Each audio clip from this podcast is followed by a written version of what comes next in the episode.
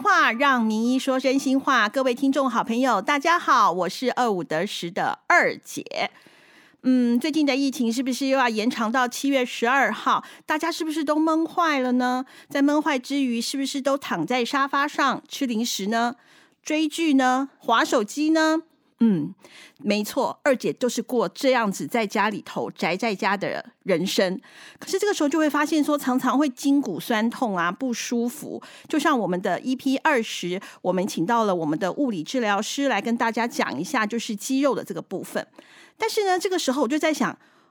二姐我呢，根本就好像身上没几块肌肉，肥肉呢 倒是非常的多。所以呢，我们这次我就看到了有一本书叫做《肌少成疾》，是由林宗庆医师写所写的。所以我们这个时候呢，就动用了一些关系，我们请到了林宗庆医师。林林医师要不要跟大家、跟我们的听众好朋友 say hello 啊？好，主持人二姐好，还有听众朋友大家好。对，林医师他是。世健复健科诊所的副院长，也是我们卫福部居家失能家庭医师照护计划的特约医师，没错吧？我这样介绍应该是正确的。好，然后呢，我我就在想啊，就是呃，在这本书里头，大概就提到了一个肌少症，肌就是肌肉的肌，少就是很少的少，叫肌少症这个部分。那我就想要问，呃，林医师有几个问题，什么是肌少症呢？好，那我讲肌少症名词对有些朋友蛮蛮蛮陌生的，但是也有蛮多朋友是很熟悉。那肌少症这个名词其实它是在二零一零年首先出现的，其实是从欧美那边的一些啊医疗相关的学者，还有一些专家哦发现说，因为整个全世界都迈入了高龄化，所以其实顾名思义，肌少症就是因为我们年龄的老化，导致我们身体上的这个肌肉。量会逐步的流失，因为一旦肌肉流之后，我们的肌肉力气哦力量就会也会跟着下降，哦一旦下降之后呢，就会产生我们很多日常生活或者一些行动功能的一些障碍，所以肌少症就是这样子，影响到肌肉量、肌肉力量，还有我们的身体的功能，好，这就是我们所谓的肌少症。肌肉流失，它是随着年龄就一定会流失吗？还是可以 hold 得住？呃，其实。这就是讨论说，到底什么原因会造成肌少症？哦，其实肌少症有两个原因，第一个叫做原发性的，哦，就是跟年龄有关，哦，每一个人都避避免不了这个呃所谓肌肉流失，即使你年轻的时候是运动员，是举重，哦，大家想到举重那个全身都是肌肉，但是到老的时候，即使他再怎么样规律运动，嗯，哦，再怎么保持，他还是会面临对抗不了老化。的这个原因，它还是会流失。嗯，那其他还有所谓的次发性的原因，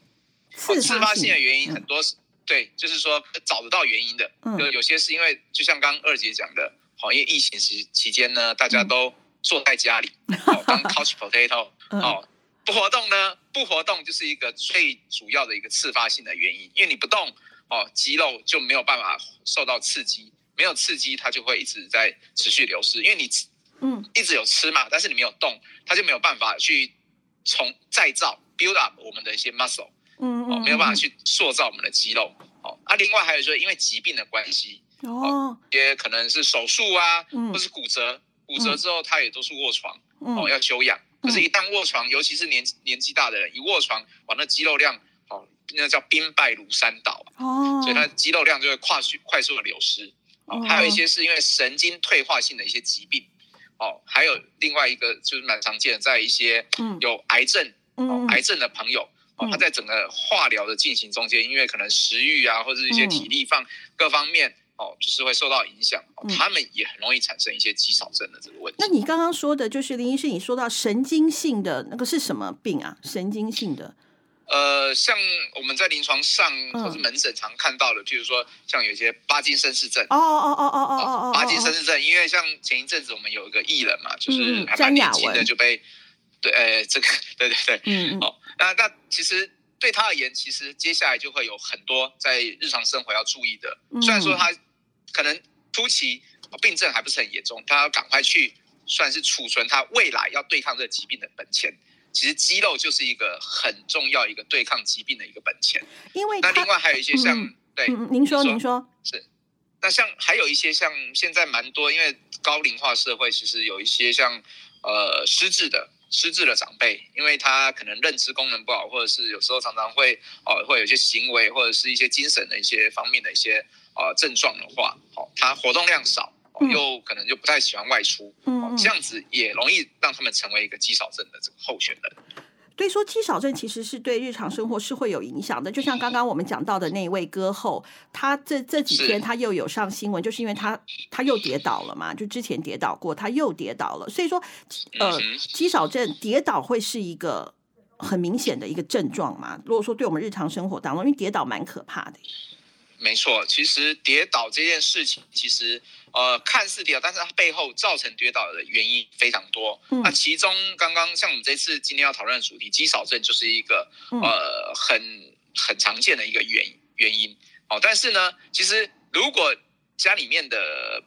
家人或者是长辈，嗯出现一个不明原因反复的跌倒，嗯，当然这时候。你要先去找找看有没有背后一些什么其他，就是说一些疾病的关系，哈。但是如果都找不到什么原因，这时候你要去想到会不会他身体的状况开始走下坡，变得比较衰弱，或者肌肉量比较不够，肌肉力气比较不够，所以走起路来就很容易哦重心不稳啊，或者是被绊倒，而这样失去平衡就跌倒了。对，那那那你一些要不要举一个？例子来让我们听听看呢？有没有什么什么你的实际的门诊的例子？其实这个例子呢，其实在我们门诊的时候比比皆是。就像其实我们这我们这本书好，其实也是因为去年整个疫情的关系，我们在疫情中间诞生。那我们在想说，哎，很快这一本书或许就会被疫情的这个潮流哦结束之后，大家没有这本书卖的超好，但是 但是没有想到，嗯，疫情到现在还是持续的在高峰啊。所以我在想，这本书其实我不是在推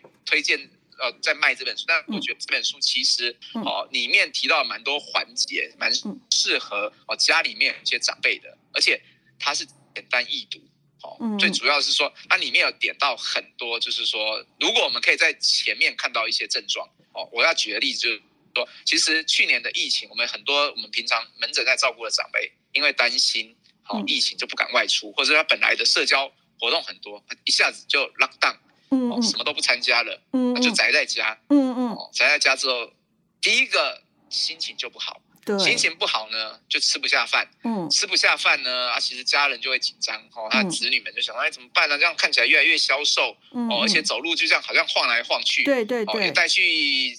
医疗院所做检查，但是后来他们也很无力，就说每每个医生都说都没有问题啊，你的家人很好，抽血也正常，照什么 X 光也都正常。嗯，那可能他们说也不知道什么原因，就请他。先回去哦，自己自己就是多注意了。嗯，但是结果后来他带来我门诊，我才聊的知道，其实因他主要是因为情绪影响到他的一些进食量，就是吃东西的，还有另外他的活动量。嗯，这样子让他的体重在短短的三个月内掉了五公斤。哦，好，大家想哦，这五公斤，你我们去菜市场买这些猪肉或什么，那五公斤如果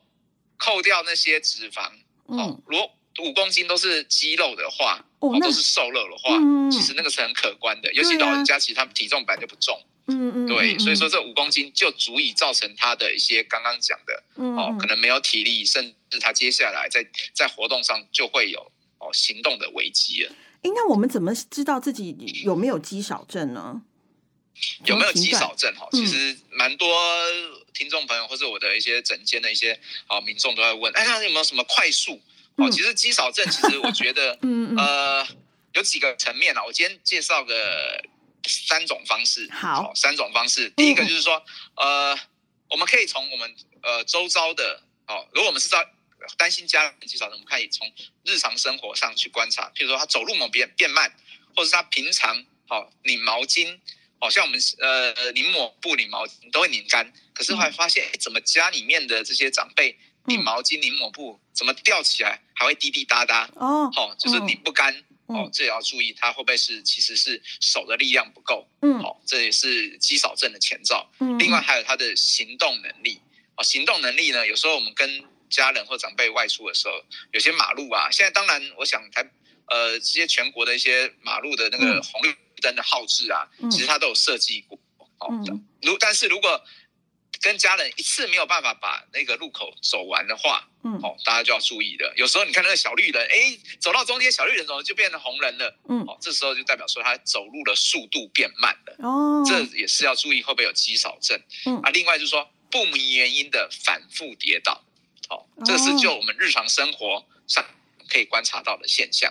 那另外一个，其实现在在防呃。在在可能在媒体啊，或者是一些网络上，大家可以看到，而且我们的一些卫生主管机关也是还蛮推荐，大家可以用很简单的，用自己的手，嗯，哦，用我们的大拇指跟食指，嗯，就可以去做很快速的肌少症的筛检。那怎么做呢？嗯，就是把我们的大拇指跟食指，好围在我们小腿最粗的地方，也就是大家所谓的那个萝卜腿，萝卜最粗的地方，嗯，对，去量，哦，但是你的大拇指，好要。碰碰在一起，然后看看你的食指有没有办法把你的小腿最粗的地方给圈住哦。如果呢圈不住，代表说你的肌肉量还够，代表你够粗。但是如果你很大吧？萝卜大，对，萝卜大就代表说你的肌少，得到肌少症的风险就低。但是呢，你如果很容易把你的萝卜给圈起来，而且你的萝卜还很细。嗯，哦，空隙很多，就是你的手指的空隙很多，好，这时候就要注意了，你可能就是肌少症的候选人。哦，所以萝卜腿是有好处的，就对了，出对不对？以前我们都讨厌萝卜腿。对对对，大家很多 很很多人都很讨厌萝卜，但是在肌少症这个议题上，其实萝卜腿是代表说你对对呃，你离肌少症还蛮远的。哇，那我可能应该是二十年之内不会有肌少症的问题。我刚刚马上就圈了，嗯，萝卜够大。嗯，这跟肥肉没关系吧？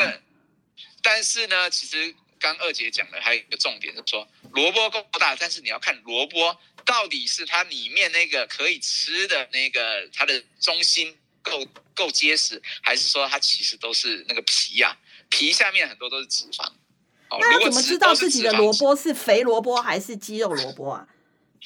那这一个呢？其实还是需要靠一些仪器的检测，哦大家可以去去看看自己家，你家里面大部分都有体重计嘛？哦，对啊，对。但是呢，体重计没有办法去区分说你的萝卜到底是空心萝卜还是实心的萝卜。对。所以大家要量测的，要知道的话，其实还是需要用一个叫做跟体重计很像，叫做身体组成分析仪。哦。哦，就是体脂计啊。嗯嗯。简单讲，我们。医学医学的常常会讲很老口，体脂计其实就是身体组成分析，它不是只看你的体重，而是去看你的身体的组成的分析，看是瘦肉多还是肥肉多。嗯，那我就不用分析了。嗯，我自己可以用身体组成，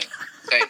测量，对对，这样去就会了解你的萝卜是空心的还是实心的。好，那哎呀，那这样子听起来，肌少症是老人的专利吗？其实肌少症应该是说，它不见得是老人的专利，但是老年人他好发的比例比较高，好发比例比较高，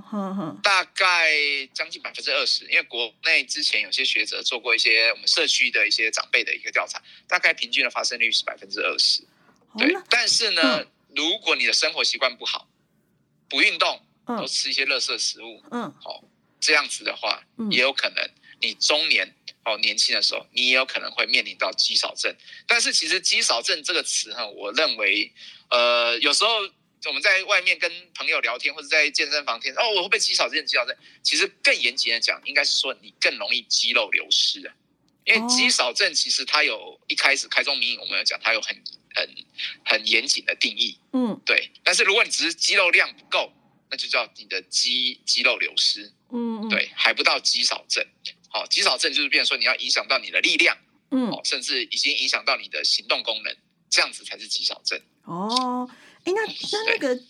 年轻，所以说刚刚就是那个林医师，你有提到嘛？如果说呃不运动啊，又爱吃垃圾食物，代表年轻人也容易，也有可能会得到肌少症哦。对对对。哦，哎，那如果说家中长辈确实哦确诊有肌少症，哎，那这会遗传吗？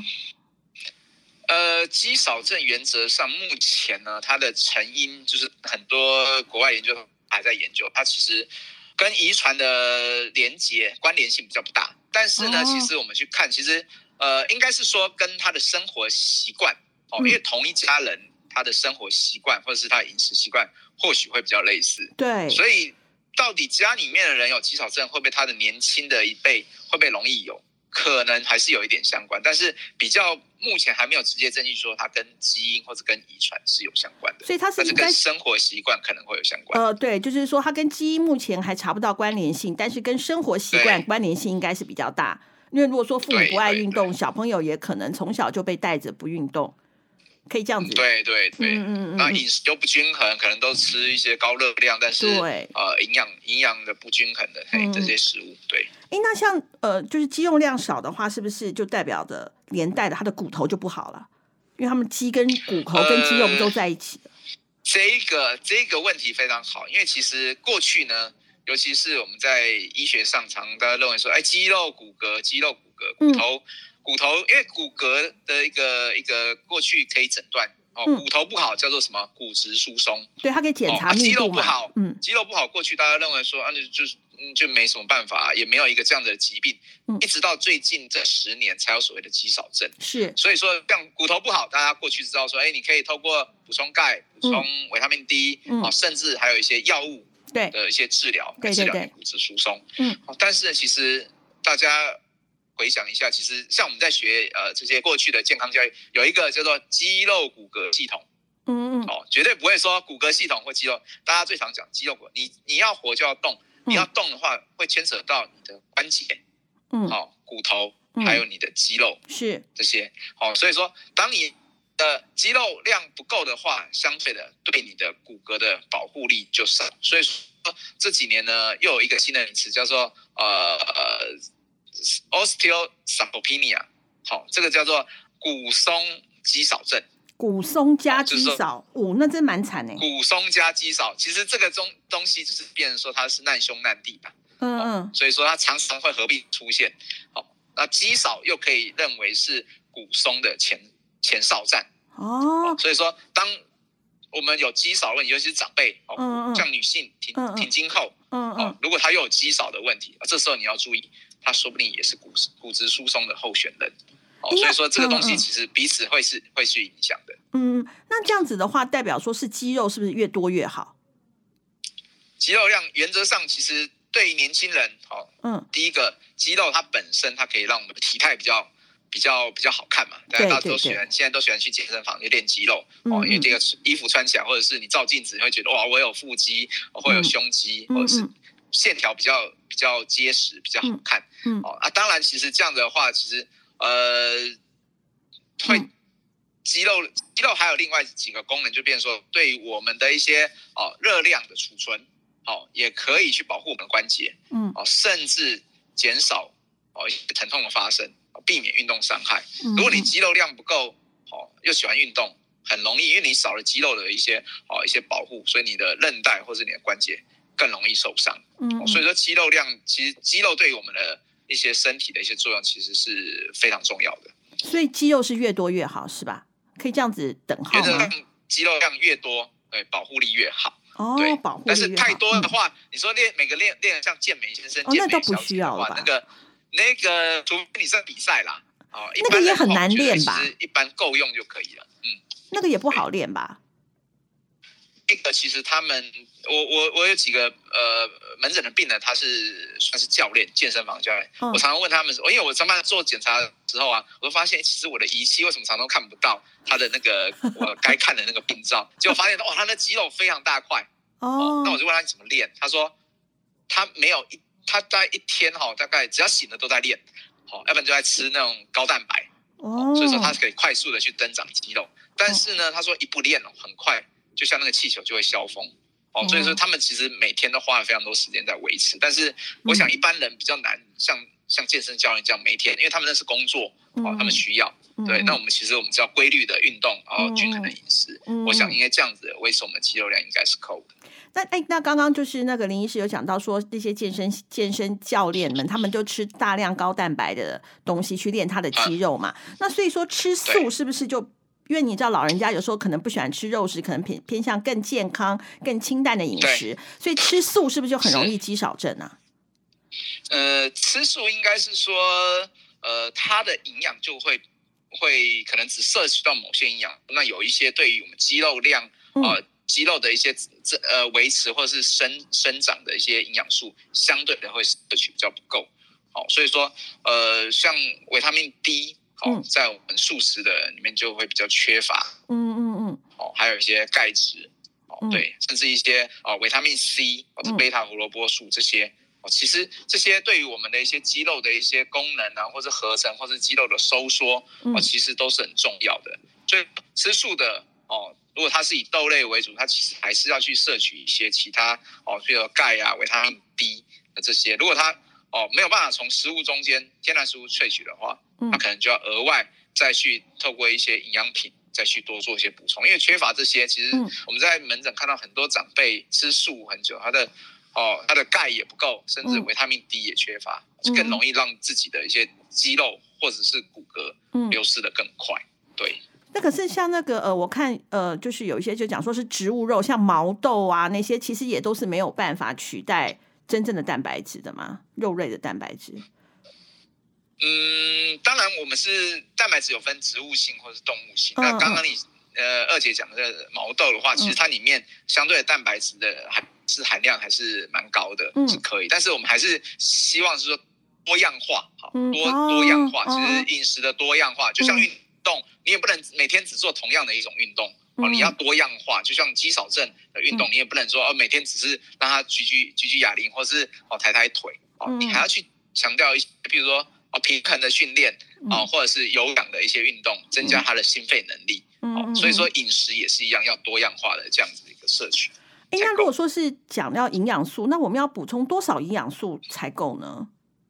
还是吃维他命是最快的？说，如果如果我们肌少症啊，嗯，我们还是回归到今天的肌少肌少症里面的营养补充是一个很重要的环节。那营养补充里面，我们会特别强调的是哦，蛋白质跟氨基酸，好，必须氨基酸。那蛋白蛋白质里面呢，其实这个卫呃卫福部哦都有建议，就是。针对有肌少症的这些长辈，好，它是以每天每公斤至少摄取一到一点二克的这个呃蛋白质，嗯，才足以他每天的所需。所以说，举例六十六十公斤的这些长辈，那他一天每天每公斤要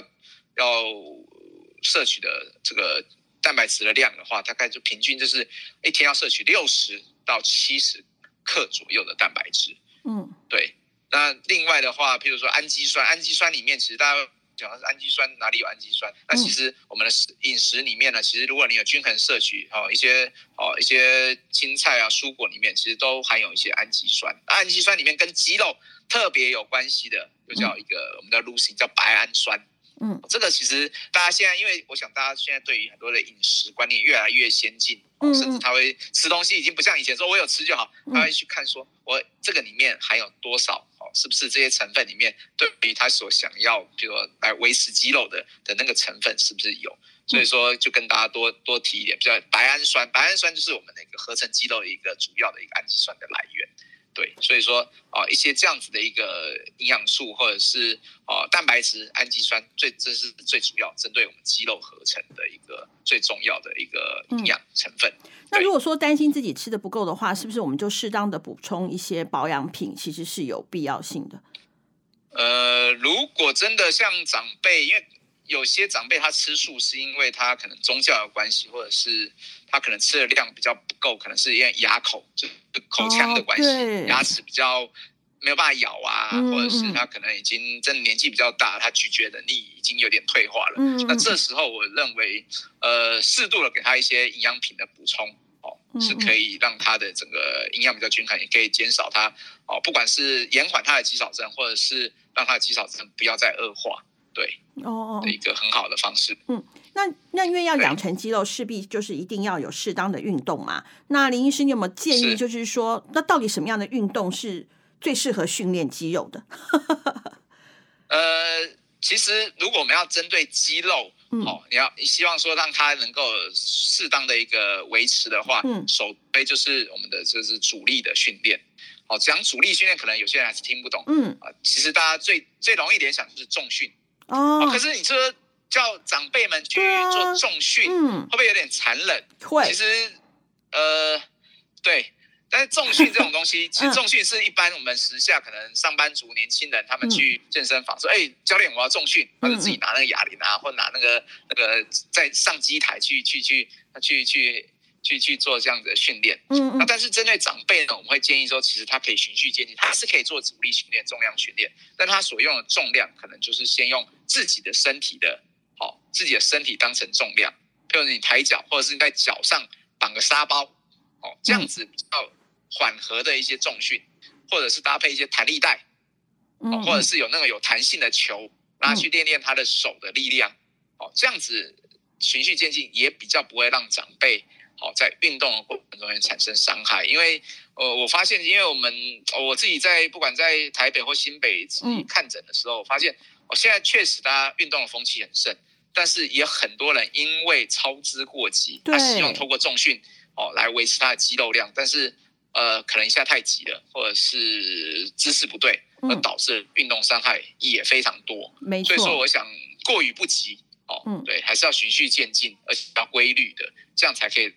带让我们的肌肉哦带来最大的好处。那如果说是像那我们这种久坐啊不运动的，如果说我们一开始就是如果是先从。每天假设每天一万步开始走，开始走，这也会多少有一点训练吧？因为一开始如果不太运动或不太的什么，总要有一个一开始就是大家都可以，也没有什么借口的，你总会走路吧？你每天一万步啊，或者是是这样子的训练，是也是也是一个也是一个方法。其实这是对健走的话，其实也是一个很好的一个养成运动。